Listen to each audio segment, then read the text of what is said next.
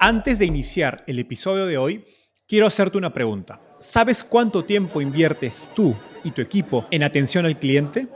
En el mundo de las startups, donde cada segundo cuenta y cada cliente es importante, Zendesk se convierte en tu aliado perfecto. Es como tener un equipo de superhéroes de atención al cliente a tu disposición. Zendesk es una plataforma omnicanal que integrará todos tus canales de comunicación como WhatsApp, email y redes sociales en un solo lugar. Gestiona tickets, ofrece una gran experiencia, aumenta tus ventas, pero sobre todo Construye relaciones cercanas con tus clientes gracias a Zendesk. Como beneficio exclusivo por ser parte de la comunidad startupeable, podrás probar el CRM de Zendesk completamente gratis por 6 meses. Y si decides continuar, tendrás 15% de descuento en tu primer año de contrato. Lo mejor de todo es que Zendesk escala de acuerdo a tus necesidades. Desde la oficina prestada donde empezaste hasta la compañía global que quieres construir. Compañías globales como Slack, Shopify y Airbnb confían en Zendesk para su atención al cliente. Ahorra tiempo, dinero y mantén felices a tus clientes. Encuentre el link con la prueba gratuita en la descripción de este episodio. Si bien en los últimos años hablamos más abiertamente acerca de la importancia de la salud mental, la necesidad por soluciones y servicios de terapia se aceleró de manera radical durante la pandemia. Pese a esto, aún son pocas las empresas que están utilizando tecnología para incrementar el acceso y la calidad de los servicios de salud mental. Una de esas startups del sector health tech es Yana, y hoy estamos con Andrea Campos, su CEO y fundadora. Yana es una aplicación móvil que acompaña a las personas en su camino hacia el bienestar emocional a través de estrategias basadas en terapia cognitivo-conductual. Yana fue parte del programa de aceleración de 500 Startups Latinoamérica y actualmente cuenta con más de 2 millones de usuarios. No te puedes perder esta entrevista. Muy bonita.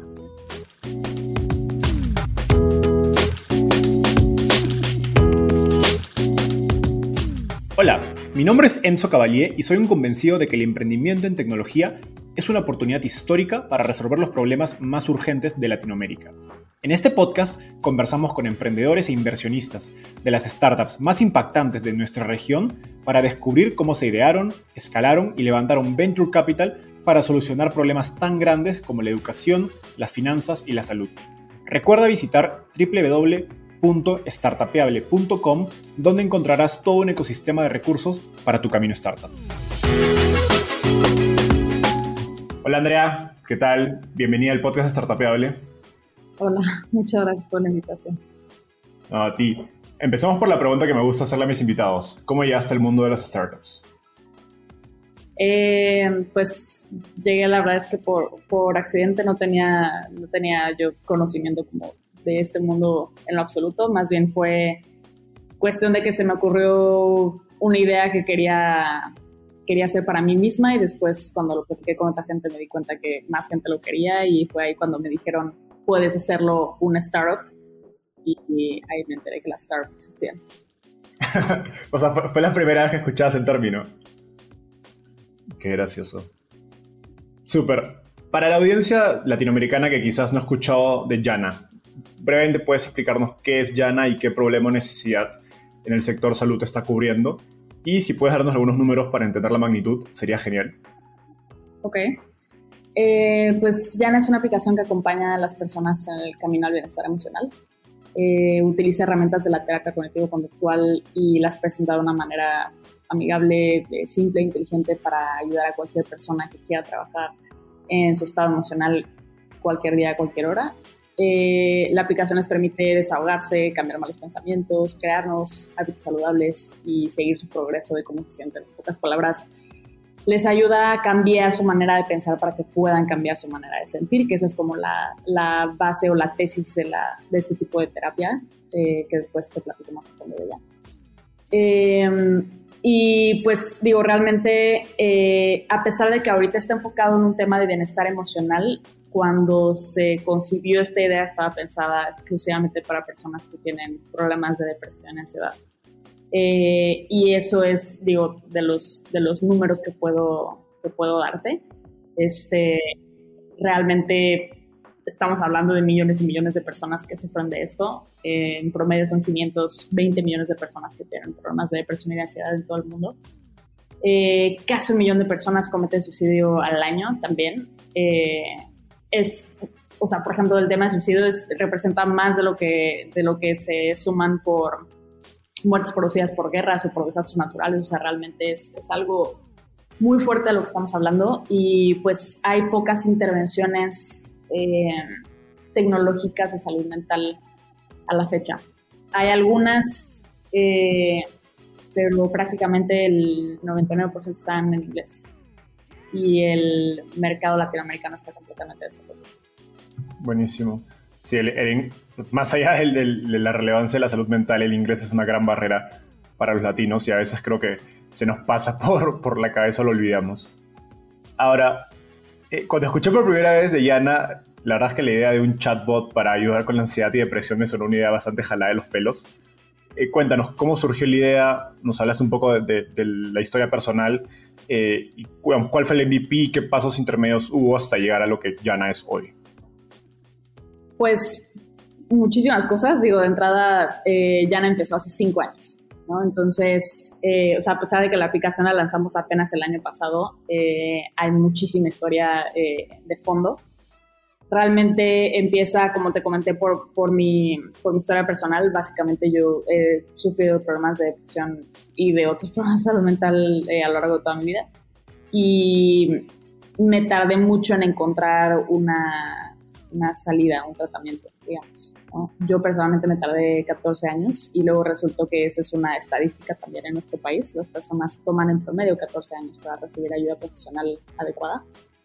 Eh, entonces, pues originalmente eh, eh, tuve un último episodio de depresión muy fuerte a los 22 años y fue cuando encontré la terapia cognitivo-conductual, que es nuevamente la que está, la que está basada Yana, cuando esto pasó, yo llevaba un año y medio aprendiendo a programar. Entonces, ya es que se me ocurre juntar lo que estaba aprendiendo eh, en terapia y las herramientas que estaba aprendiendo en programación para decir, voy a crear un, programa, un sistema que a mí me ayude a sobrevivir mi siguiente episodio de depresión, porque pues en mi caso era algo que uno tenía dos, tres episodios eh, fuertes al año, ¿no? Entonces ya sabía que iba a venir eventualmente a algún punto en mi vida. Y dije, pues lo voy a hacer para estar, digamos, preparada, ¿no? Eh, y ya es como te, te, te, digo que pues lo platiqué con más gente, me di cuenta que había mucha gente con, con los mismos problemas que yo y que pues habían pocas intervenciones y decidí, este, pues hacerlo algo real. Eh, en su momento, eh, te puedo decir, por ejemplo, la primera validación que hice la hice por, por WhatsApp. O sea, yo publiqué en Facebook como necesito a ocho personas que tengan problemas de depresión y que no hayan encontrado una salida todavía, que hayan buscado de todo y que siguen ahí y que me den una oportunidad pues de, de ver si, si, yo puedo ayudarles en algo, ¿no? Se sumaron ocho personas que encontré randomly, o sea, realmente no fue, no fueron amigos, familiares, nada, este, los encontré en algún grupo de, de Facebook. Y les expliqué en qué iba a consistir la dinámica. Básicamente yo iba a actuar como una aplicación a través de WhatsApp. Entonces cada que yo les escribiera, este, ellos iban a pretender que era una notificación de una app en lugar de un mensaje mío. Eh, y que no, que no rompieran la dinámica al escribirme o algo así porque pues se iba a perder toda la ilusión y iban a pensar que Yana era un producto en donde tienes un asistente 24/7 y no lo es, ¿no? Este, entonces, básicamente lo que yo tenía era eh, los horarios de esas ocho personas en, mi agenda. Entonces, sabía a qué hora se despertaba cada uno, a qué hora dormía, a qué hora iba a trabajar, regresaba, a qué hora comía, qué hora este, tenía que hacer ejercicio. Entonces, yo les mandaba recordatorios de eh, las cosas que tenían que hacer a lo largo del día eh, porque esas actividades lo que pretendían era hacer una activación conductual. En la parte de la, de la terapia cognitivo-conductual están estos dos pilares, la parte cognitiva, que es básicamente el reestructurar pensamientos negativos, y la parte conductual que implica que tú hagas eh, pues varias actividades para reincorporarte al mundo que te rodea. ¿no? Normalmente la depresión este, viene con pues el no, no, tener la energía para hacer muchas actividades y la ansiedad viene con mucha evitación a esas actividades porque, porque pienso que va a pasar lo peor, ¿no? Entonces, en lo que se traduce es en no hago nada, ¿no?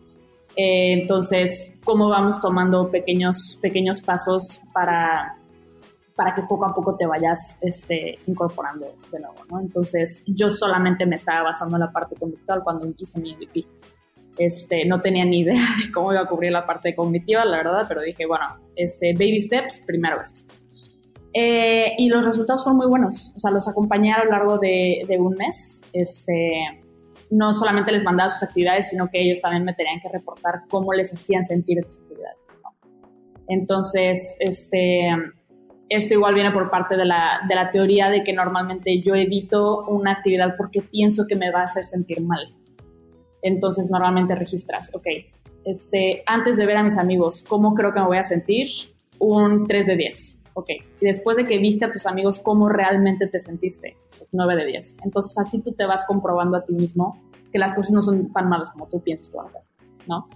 Entonces, este, pues fue exitosa esa pequeña prueba, la fui escalando, empecé a hacer este, cada vez pruebas más grandes y un poquito más automatizadas a través de Facebook Messenger, se fue sumando cada vez más gente. Eh, con esto pude levantar una ronda de, de, capital con un ángel inversionista que vio los primeros resultados y dijo, le voy a apostar a esto. Eh, y ya con eso pude prácticamente contratar un, equipo, eh, ya hacer algo mucho más eh, robusto desde la parte tecnológica y pues con esto pudimos lanzar nuestra aplicación apenas el año pasado. Este, a la parte puedo decir que de todas las validaciones que tuvimos que hacer, bueno, que tuve que hacer previo al lanzamiento de la aplicación, hubo una barrera legal y regulatoria gigante en el país. Este, básicamente porque no, no, no, se había presentado algo del estilo, no, no, no, había un precedente de una aplicación de salud mental. Entonces, había muchas incógnitas como esto diagnostica, no diagnostica, este, esto necesita permisos de publicidad o no necesita permisos de publicidad, o sea, como muchas, muchas incógnitas que no se habían resuelto antes. Eh, y pues eso también me detuvo muchísimo el proceso. Entonces, bueno, eso es más o menos el, el caminito. Increíble historia. ¿Y cómo lidiaste con esa parte regulatoria? Eh, pues básicamente... No es como que hay una ley fintech y hay un sandbox donde puedas entrar, ¿no? Ajá. Eh, pues básicamente lo que hice yo fue acercarme con unos eh, o con un despacho de abogados que se especializaban en cosas o en productos que se presentan ante Cofepris. Entonces ellos me ayudaron a moldear toda la presentación eh, y básicamente fue en, ese momento donde nos acercamos, digo, donde nos alejamos más bien de toda la narrativa de tratamiento, solución, eh, diagnóstico y todas estas palabras que son este, alarmantes para, para eh, y empezamos a a presentarnos más bien como un acompañante, un apoyo, eh, no realmente algo que soluciona, ¿no? O sea, sino algo que, está ahí mientras lo solucionas, pero yo no soy la solución, ¿no? Entonces, este, el estar pues cambiando cómo presentábamos nuestro, nuestro producto fue poco a poco eh, pues cambiando la narrativa con ellos hasta llegar a un punto en el que dijeron, ok, esto no es una, no es una amenaza para la, la población, este, esto es un acompañante que no está pretendiendo ni diagnosticar, ni tratar, este, ni, ni brindar en general cualquier tipo de tratamiento, ¿no? Entonces, eso fue al final lo que, lo que nos, nos ayudó a, a, saltar esa barrera, que la verdad es que son, pues hay mucha burocracia, este, es muy lento el proceso también, o sea, un startup se supone que tú tienes que estar moviendo, tener eh, cambios fuertes cada semana y pues ahí te estás siete meses parado esperando que alguien en, en gobierno te conteste, ¿no? Entonces, este, no fue fácil, pero sí te puedo decir que ahora las, las empresas que quieran emprender en salud mental en México por lo menos ya no la van a sufrir Súper. Eh, justo, justo conectado a cómo, a cómo describías, eh, digamos, cómo lo veía Cofepris. Para el público que no es en México, Cofepris, si no me equivoco, es un organismo de defensa del consumidor, eh, ¿me equivoco? Sí, o sea, por ejemplo, todo tipo de este, bebidas alcohólicas, por ejemplo, necesitan este, tener permisos para este, anunciarse, publicitarse y demás. Este, o cigarros también tienen, o sea, todos tienen que tener como su permiso este, de publicidad, ¿no? Cuando se anuncia un medicamento en, en, en la televisión, también tienen que, o sea, como permiso, número. Vale, vale. Entonces nos estabas contando cómo ellos veían a Jana inicialmente, cuál era su, digamos, prejuicio eh, o primera impresión y, me hace sentido porque creo que la sabiduría convencional nos dice que para lidiar con ansiedad y depresión, pues lo mejor o lo más normal es ir a terapia. ¿no? Con una persona, eh, yo he ido a eso, y es eso porque mucho lo que escribías en la parte conductual te lo hacía el terapeuta. Eh, sin embargo, la realidad es que la salud mental, pues en Latinoamérica es la última rueda del coche, en, el, en la otra última rueda que son los sistemas de salud. Y pues un chatbot suena una forma interesante de incrementar el acceso, hacerlo más barato, menos, con menos fricciones, porque también creo que la decisión de ir a terapia en sí es una fricción para resolver, creo, los, eh, o enfrentar los problemas de, de, salud mental. Y esta es una solución, digamos, como intermedia de entre nada y ya ir a terapia. Eh, ¿Cuál es la, digamos, por qué un chatbot? ¿Y qué evidencia científica hay que nos puedas contar para decir que una solución de este tipo efectivamente puede ayudar a lidiar con estas situaciones? Ok. Este, pues sí, digo, precisamente como dices, nosotros buscamos eh, ser como la, primer, la primera conversación en salud mental, ¿no? Para que las personas puedan, si lo necesitan, entonces tener la confianza necesaria para acudir con un profesional de la salud eh, en la menor cantidad de tiempo posible, ¿no? O sea, es, nosotros como tratamos de resolver esa barrera de los 14 años que te, que te platiqué, en donde, pues, básicamente la razón por la cual la camiseta da tanto tiempo es por, por estigma, por ignorancia, este, por miedo, por desconocimiento, o sea, hay muchas cosas que nos impiden eh, acercarnos al tipo de ayuda que necesitamos, ¿no? Entonces, eh, Yana, pues como tal, es un espacio seguro, es anónimo, es libre de juicios, entonces la gente puede entrar y revisar como, ah, ok, a ver, ¿qué, qué me está pasando? ¿Es normal lo que me está pasando? Este, necesito ayuda profesional, no necesito ayuda profesional, qué tan inmediato es, este, o sea, como todas esas incógnitas que tenemos al principio, es justamente lo que Yana te ayuda a resolver, ¿no? Es esa, literalmente esa primer eh, conversación previo a, este, a ir con un terapeuta, por ejemplo, ¿no? Y como tal, la, de la evidencia científica, por ejemplo, te puedo decir que eh, la terapia cognitivo-conductual es la que tiene hasta el día de hoy eh, más evidencia en el mundo, ¿no? O sea, realmente es de las, de las únicas terapias que puedes replicar, básicamente como, como podrías eh, validar la, efectividad de un medicamento, ¿no? O sea, como la terapia cognitivo-conductual va a funcionar en el 99% de los casos, siempre va a haber un, porcentaje pequeño eh, que no, pero en su generalidad es algo que se puede replicar y tiene, tiene éxito. ¿no? Entonces, eh, hay mucha evidencia científica que respalda la efectividad de herramientas basadas en este tipo de terapia para el manejo de síntomas de depresión y de ansiedad también. Pero no solamente eso, realmente es que, o sea, si nosotros entendemos eh, la base de la parte cognitiva, que en pocas palabras te la voy a tratar de, de comunicar. Lo que dice esta terapia es que no, no son los hechos en sí lo que nos afectan, sino la manera en la que nosotros percibimos esos hechos. Entonces, si yo trabajo en mi percepción y en mis pensamientos, por lo tanto yo puedo impactar en la manera en la que lo hice. Entonces, si tú llegas, Enzo, conmigo y me dices, este, tengo muchísima ansiedad, y te digo, pues es que no estés ansioso, no nos sirve de nada. Si nosotros logramos identificar cuál es el pensamiento que te está provocando ansiedad, ese sí lo puedo trabajar. Entonces, si tienes un pensamiento de, este, mi novia no me contesta el teléfono porque seguramente está con alguien más, eso te está dando ansiedad, ok, a ver, ¿por qué tienes un pensamiento? ¿Por qué crees que tu novia está con alguien más y que por eso no te contesta el teléfono? ¿Qué evidencia tienes de que tu novia está con alguien más? Este, ¿Qué evidencia tienes en contra este, de que siempre te ha sido eh, fiel? Por? Este, dime tres alternativas que podrían estar pasando ahorita. No, pues que esté, se quedó dormida. O sea, es entonces cuando empezamos a debatir ese pensamiento irracional y entonces tú llegas a una conclusión mucho más saludable de mi novia no me contesta el teléfono, pero este, es probable que esté ocupada o que en este momento no pueda responder. Eso no significa que está con otra persona. Este, ella me ha demostrado cuánto le quiere. Okay. Y ahora con este nuevo pensamiento, ¿cómo te sientes?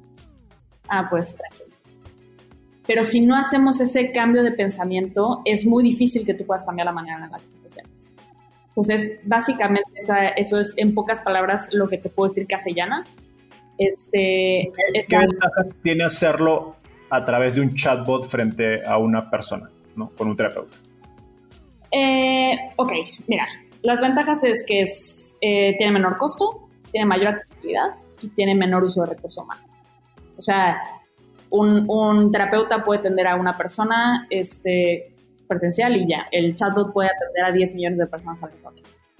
Entonces, esa es una de las ventajas. Este, la otra ventaja es que pues también no está este factor, eh, factor humano quizás como de, juzgarte o no por el tipo de pensamiento que tengas, que por lo general pues eh, un, un, terapeuta profesional no lo va a hacer.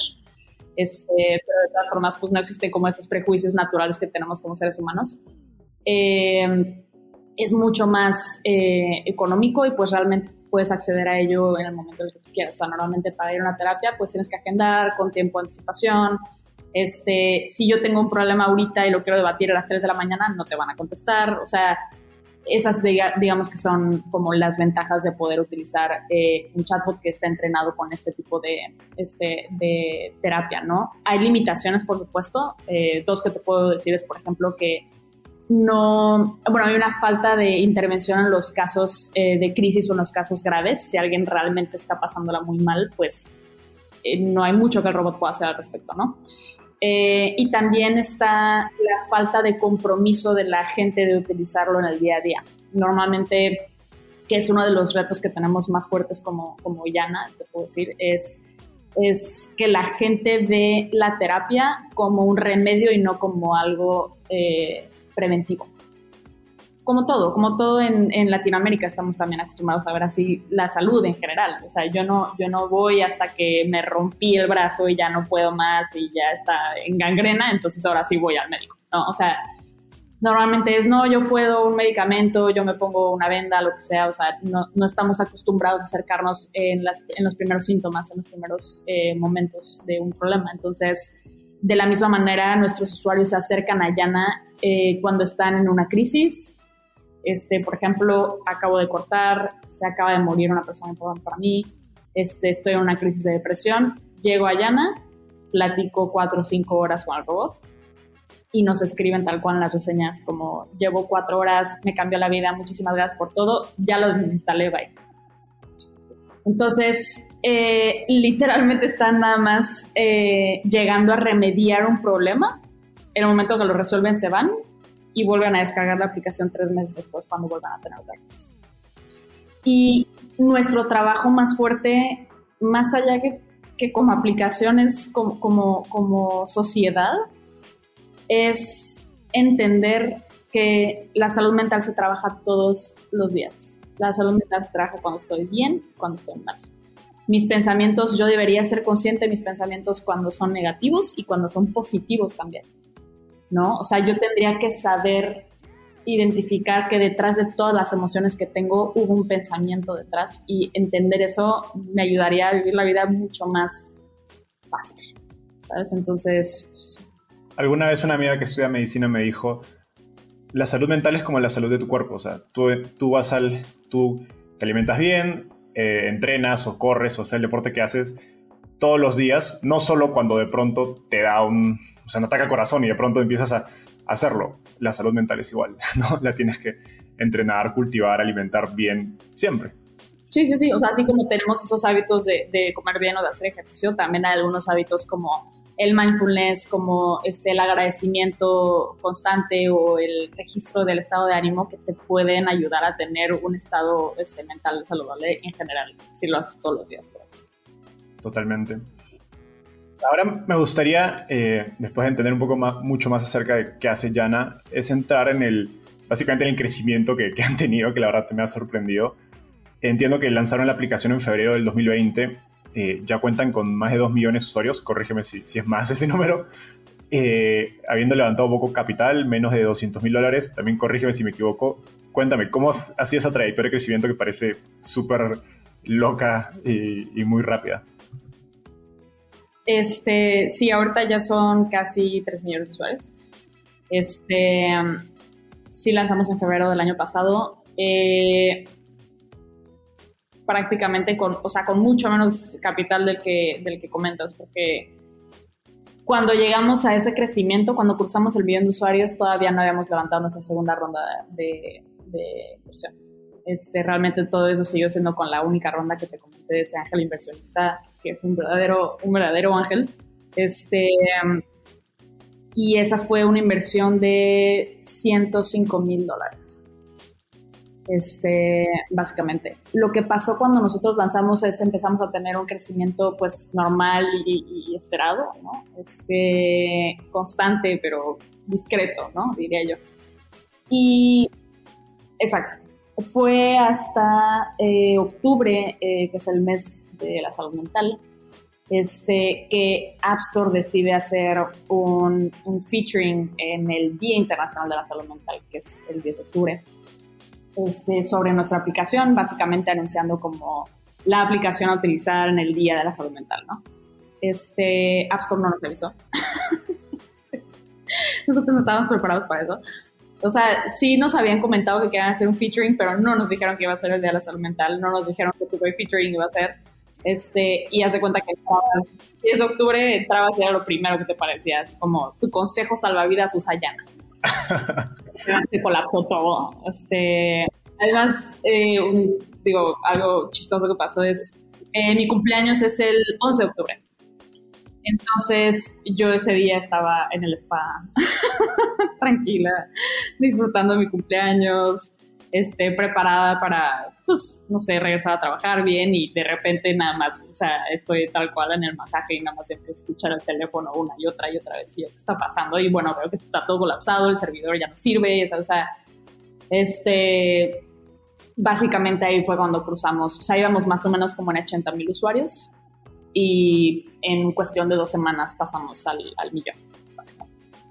Este, lo curioso es que ni siquiera fueron usuarios de iOS, fueron usuarios de Android. Este, a pesar de que ahí no tuvimos ningún tipo de featuring, eh, pues se corrió la voz, ¿no? Este, y nosotros dijimos, bueno, o sea, esto va a ser un pico, pero no va a ser este, lo normal, ¿no? O sea, no, no vamos a tener ese tipo de picos cada, cada mes. Eh, y efectivamente sí lo fue, fue un pico, pero no, no bajó a como estábamos hubo un punto en el que se mantuvo y te puedo decir, por ejemplo, que hasta la fecha nos siguen llegando un promedio de 80 mil usuarios a la semana este, completamente orgánicos. Nosotros hasta la fecha no hemos hecho ningún tipo de, de marketing pagado. Este, pues tenemos nuestras redes sociales activas normal, subimos contenido normal y demás, pero no hemos pagado por este, ads ni colaboraciones con influencers ni nada de eso todavía. Eh, y pues la gente sigue llegando, o sea, te puedo decir que están genuinamente enamorados del, del producto y aunque ellos, como te decía en ese review, la borren porque ya les sirvió, pues les gusta tanto que se la recomiendan a la persona que se tope en entender, ¿no? Entonces, este, tenemos casos muy bonitos de, de gente que escribe hilos de 30 tweets este, explicando todo lo que es la aplicación, recomendándoselo a la gente, aunque tengan tres seguidores, o sea, se toman la molestia de hacer un review completo, hacen videos de YouTube, hacen TikToks, hacen, o sea, la gente le ha encantado este, pues, este robot. Qué, sensación tan bonita. Y esos usuarios son principalmente pues generación Z, millennials, adultos. ¿Cómo es un poco la, la composición de usuarios? Sobre todo porque uno pensaría pues bueno, más jóvenes tienden a usar más tecnología, quizás gente mayor, adulta, no, no lo está utilizando? Eh, pues la gente que más utiliza son de 13 a 17 años. Sería como a 17. a 17. Creo, creo, que, creo que ese, ese número es un gran, una gran cachetada a, a, la atención que le prestan los papás a la, a la salud mental de sus hijos. Sí, sí, sí está, sí está Y así, o sea, se cuenta, cada grupo va, va en ese orden. O sea, el segundo grupo son de 18 a 25 años, el tercer grupo es de 25 a 30 años y así van en, uso. Este, mientras más grandes son, este, menos, lo, menos lo utilizan, pero sí está, está fuerte. Y igual en género, por ejemplo, el 73-74% son mujeres bueno, las mujeres siempre han sido más, creo que inteligentes emocionalmente para poder conocerse. A los hombres nos falta trabajar eso todavía. A veces también, digo, o sea, me parece curioso que lo digas porque eso es también este, pues un, un, ciclo que se va repitiendo, ¿no? O sea, como no, no se les ha dado ese espacio, no lo han tenido como para desahogarse o ser este, ellos mismos o poderse permitir sentir ciertas cosas eh, pues a la vez como que no hay tantos, tantos productos o servicios dedicados exclusivamente en ayudar a los, a los hombres, ¿no? Y ese es otro reto fuerte que tenemos en cómo hacemos que el hombre, eh, pues por fin pueda como aceptar eh, su vulnerabilidad, ¿no? Este, entonces, sí es, también hay otro, otro reto fuerte que tenemos como, como empresa. Y sociedad. Y sociedad. Dicho esto, eh, nos, explicabas que buena parte o el 100% de su crecimiento ha sido orgánico, pero a la vez lo algo que me, que me causa eh, eh, curiosidad es que suena que ya es un producto difícil de viralizar porque al compartirlo de algún modo el usuario está admitiendo que, que está pasando o ha pasado por un momento de depresión o ansiedad. ¿Qué, digamos, ¿Qué estrategias o qué han hecho en torno a, digamos, para buscando obtener más usuarios pero teniendo en cuenta este contexto? Pues eh, creo que por eso eh, la mayoría de usuarios que tenemos son de, son de 13 a 17 años, porque ya empiezan a ser generaciones que no tienen miedo a hablar de sus sentimientos. Este, o sea, realmente los TikToks que suben hablando de Yana es, ellos se graban llorando, diciendo este, cómo les ayuda la aplicación, o hay, hay uno que de repente se volvió como tendencia que nos enteramos nada más nos salió un TikTok una vez, pero este eh, parece el video de una persona como completamente quebrada y en el título dice como, este, ¿crees que puedes lastimarme? Y luego dice, pues no, porque tengo esta cosa, ¿no? Entonces hicieron, de eso se hicieron como 30 TikToks distintos que encontramos ahí en el buscador, este, donde pues sí, la gente ya no tiene miedo de, de expresar o reconocer que, que tiene... Eh, pues, problemas de ansiedad o de depresión, este, o, que sufran de bullying, o, o, sea, ya no, ya no está eso que creo que a, mí todavía me tocó vivir eh, mientras crecía, ¿no? estoy seguro que a mí también. Eh, ya, no, ya no pasa en las demás Entonces, este, creo que eso nos ha ayudado mucho, además del tema también, por supuesto, de la pandemia. Eh, en cuanto esto se desató, pues creo que por fin le dio esta visibilidad tan importante que necesitaba este, este tema. O sea, como que se hizo tan dolorosamente evidente que la gente ya tenía que hablar de esto, ¿no? O sea, creo que es de las primeras veces en donde, por ejemplo, gente como mi papá que trabaja en una empresa tradicional me, me decía como, ay, hoy me llegó un, un, newsletter de la empresa este, hablando de nuestra salud mental, como que qué raro, y, o sea, se están empezando a tener estas conversaciones, este, pues ya digamos por obligación. Entonces, eso también nos está ayudando mucho a, pues abrir la, conversación tan necesaria que, que, hay. Buenísimo. Mientras preparaba la entrevista, me encontré con algunos reviews del año pasado, cuando la aplicación se cayó, creo que fue en octubre, justo cuando contabas que hubo el, el feature del App Store que no les avisaron. Y, me pareció increíble que la gente estaba reclamando de que, porque pensaban que Yana se había ido, que Yana se había desaparecido y, que, querían que vuelva. O sea, creo que no hay prueba más clara del famoso Product Market Fit que, que nos encanta hablar en el, en el, ecosistema startup. Y por eso me gustaría un poco entender más el impacto de Yana. Eh, entonces, primero, ¿puedes contarnos cuál es el comportamiento típico de un usuario en términos de cuántos meses está, nos hablabas un poco de cómo se iban y volvían. ¿Puedes contarnos un poco más de eso? Sí, este, sí, en general te puedo decir que este, el usuario eh, promedio viene cuando tiene una crisis. ¿no? Eh, por lo general hay gente que nada más lo utiliza súper intensamente, te digo, cuatro o cinco horas seguidas y dice, ya es suficiente, ya me cambió la vida y bye. Este, hay gente que lo utiliza eh, como una semana y están todos los días hablando de cosas hasta que sienten un poco de alivio y lo dejan. Y tenemos también, por supuesto, la gente que lo usa todos los días. Obviamente ese es el, el círculo más pequeño de gente, ¿no? O sea, por lo mismo te platicaba de que pues no tenemos esa cultura de utilizar este o de mantener nuestra salud mental eh, en el día a día. Este, entonces, esos son más o menos como los comportamientos típicos de los usuarios que tenemos eh, hasta el momento y sí, por lo general, o sea, por ejemplo, los que la borran de inmediato después de resolver una crisis son usuarios que vuelven a descargar la aplicación a los tres meses y la vuelven a descargar a los tres meses y la vuelven a descargar a los tres meses y que la borran porque no tienen espacio, ¿no? Este, y también tenemos, por ejemplo, un tipo de usuario que la tiene ahí por si acaso.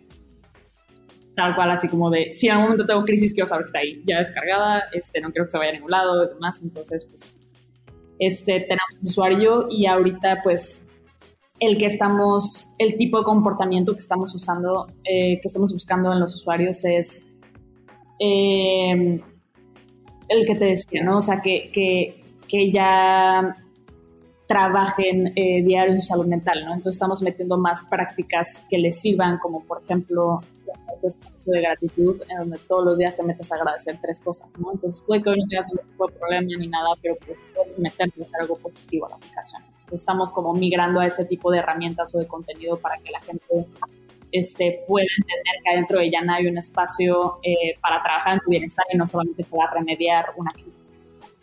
Buenísimo. ¿Y cómo miden el impacto positivo sobre la salud mental de sus usuarios? O sea, ¿qué, ¿con qué métricas ustedes dicen, sabes que si la persona se siente mejor? Eh, hasta la que tenemos, digo, tenemos dos, dos implementadas. Por un lado, eh, los usuarios califican las herramientas que hay dentro de Yana con, de 1 a 5 estrellas este, y nos dicen por qué les sirvió, por qué no les gustó. Este, en eso, por ejemplo, el 87% de nuestras herramientas se califican con 4 o 5 estrellas. Este, y nosotros normalmente empezamos a depurar, teníamos 90 y pico herramientas este, y normalmente vamos depurando las cosas que pues este, no están sirviendo, no están teniendo impacto, no le están usando a las personas. Eh, entonces es una forma en la que medimos si las herramientas están funcionando o no. Y por otra parte tenemos este, una manera de medir si la gente está pudiendo cambiar sus pensamientos negativos por pensamientos positivos. Entonces, eh, hace cuenta que en, este, en esta plática que te, que te, comentaba, en donde la gente expresa este, el pensamiento que tiene, tratamos de buscar las distorsiones que hay detrás, este, tratamos de debatir un poquito para, para encontrar otra forma de pensar. Al final, Yara te pregunta, oye, ¿pudiste o no pudiste? Este, y ahí es donde también tenemos otra medición y ahí tenemos un 73% de efectividad. Wow, juro que me parece impresionante lo que están haciendo. Mirando hacia el futuro, ¿qué quieren lograr? O sea, en, en Yana, ¿no? Y cómo, se conecta pues esta visión que tienes para Yana con los planes de producto que, imagino tienen para desarrollar encima del chatbot. Eh, pues yo quiero que Yana sea una super app. O sea, eh, me gustaría que Yana pueda resolver todo tipo de cosas eh, que impacten directamente a tu salud mental. Entonces, mi ideal es que tú no tengas que tener seis o siete aplicaciones, eh, una para meditar, una para hacer ejercicio, una para tener agradecimientos, otra para motivación, otra no. Lo ideal es que todo eso lo puedas encontrar en un espacio que se llama Yana. Eh, entonces, de nuestros retos más grandes es eh, la creación de contenido. O sea, algo que he tratado de comunicarle, por ejemplo, al equipo es tú no pagas Netflix por lo que hay hoy en Netflix, tú pagas Netflix por lo que va a haber mañana. O sea, porque mañana va a haber una nueva película, una nueva serie, segunda o tercera temporada, ¿no? Entonces, esa promesa de contenido constante es lo que te hace estar ahí. Y de alguna manera lo que hemos visto es que hay gente, como los que te comento, que están cuatro, cinco, seis horas seguidas platicando con Yana, pues se llegan a acabar todo el contenido de lo que tenemos ahí. Este, o los que lo utilizan seguido, pues eventualmente se topa una barrera de, oye, pues es que ya es predecible, yo ya sé lo que voy a platicar con Yana, ¿no? Entonces, ¿cómo creamos la cantidad de contenido suficiente para que la gente encuentre una conversación nueva y enriquecedora cada vez que entra a la aplicación y aprende algo nuevo y se lleva algo nuevo y crece como persona cada vez que, entra a, este, a Yana, ¿no? Entonces, este, te puedo decir que es eso, o sea, el, que sea una super app en el sentido de que pueda resolver varias cosas, este, o varios aspectos de temas mentales adentro de Yana. Y la segunda es que dentro de todos esos aspectos haya suficiente contenido para que siempre tengas algo nuevo que, trabajar y algo nuevo que aprender. Buenísimo. Oye, llegamos al segmento final de la entrevista. Se llama ronda de tweets. Básicamente te voy a hacer una pregunta y me tienes que responder en lo que te toma escribir un tweet, o sea, menos de un minuto. ¿Estás lista? Ok. Dale. Un, primero un request for startups. ¿En qué verticales o tendencias, más allá de la salud mental, te gustaría ver más startups? creo que salud física.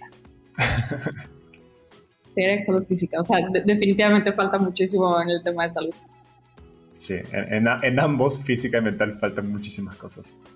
Súper. Estoy viajando de Ciudad de México a San Francisco. ¿Qué libro debería leer? The One Thing. ¿Por qué? The One Thing es, creo que te ayuda muchísimo a enfocarte cuando, cuando tienes muchas cosas que hacer. Entonces, si yo defino, si yo tengo muy claro qué quiero hacer un año, puedo saber cuál es la única cosa que tengo que hacer en seis meses para llegar a mi meta de un año. Y por lo tanto, cuál es la única cosa que tengo que hacer este mes y cuál es la única cosa que tengo que hacer esta semana y este día y esta hora y en este minuto, cuál es la única cosa que tengo que hacer, que al hacerla, todo lo demás se vuelve más fácil o innecesario. Entonces, así es la manera, al menos a mí me ayudó a tomar decisiones de cómo priorizar sobre todo lo demás que hay que requiere tu atención. Este, para tomar los pasos correctos en la dirección Muy, muy buena recomendación. ¿Qué te gustaría cambiar del mundo de las startups en Latinoamérica? Los impuestos. Creo que ha sido la respuesta más sincera y más directa. vale. ¿Quién es un emprendedor en Latinoamérica al que crees que debería entrevistar y por qué? Eh, creo que te diría que Melina Cruz de Homely. Eh, ella está haciendo, bueno, desde que está revolucionando eh, todo el sistema de, pues, de limpieza de servicios al hogar y le está dando una oportunidad increíble a, a todas las, las, personas que se dedican literalmente al cuidado y a la limpieza este, con, con, prestaciones, con este, seguros, con, o sea, realmente les está, les está dando la oportunidad que creo que deberían de tener este, las personas que hacen eh, este. Entonces, a mí me parece una emprendedora increíble, la quiero y la estimo mucho y creo que definitivamente hay mucho que aprender de ella. Genial, gran recomendación. Oye, Andrea, muchas gracias por estar acá. Hemos llegado al final del, del episodio. Pueden encontrar a Andrea en Twitter como arroba Andrea Campos G. Así que no, no dejen de seguirla y, y si no se han descargado Yana, pues háganlo. Gracias Andrea por tu tiempo. Un gusto. Nos vemos. Muchas gracias. Bye. Bye.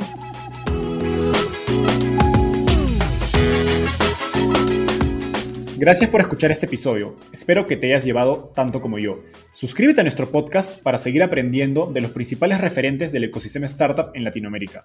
También visítanos en www.startapeable.com donde encontrarás un glosario, blog y directorio con recursos valiosos para tu startup. Conmigo es hasta un próximo episodio con un nuevo invitado. Startapeable, tu puerta de entrada al ecosistema startup.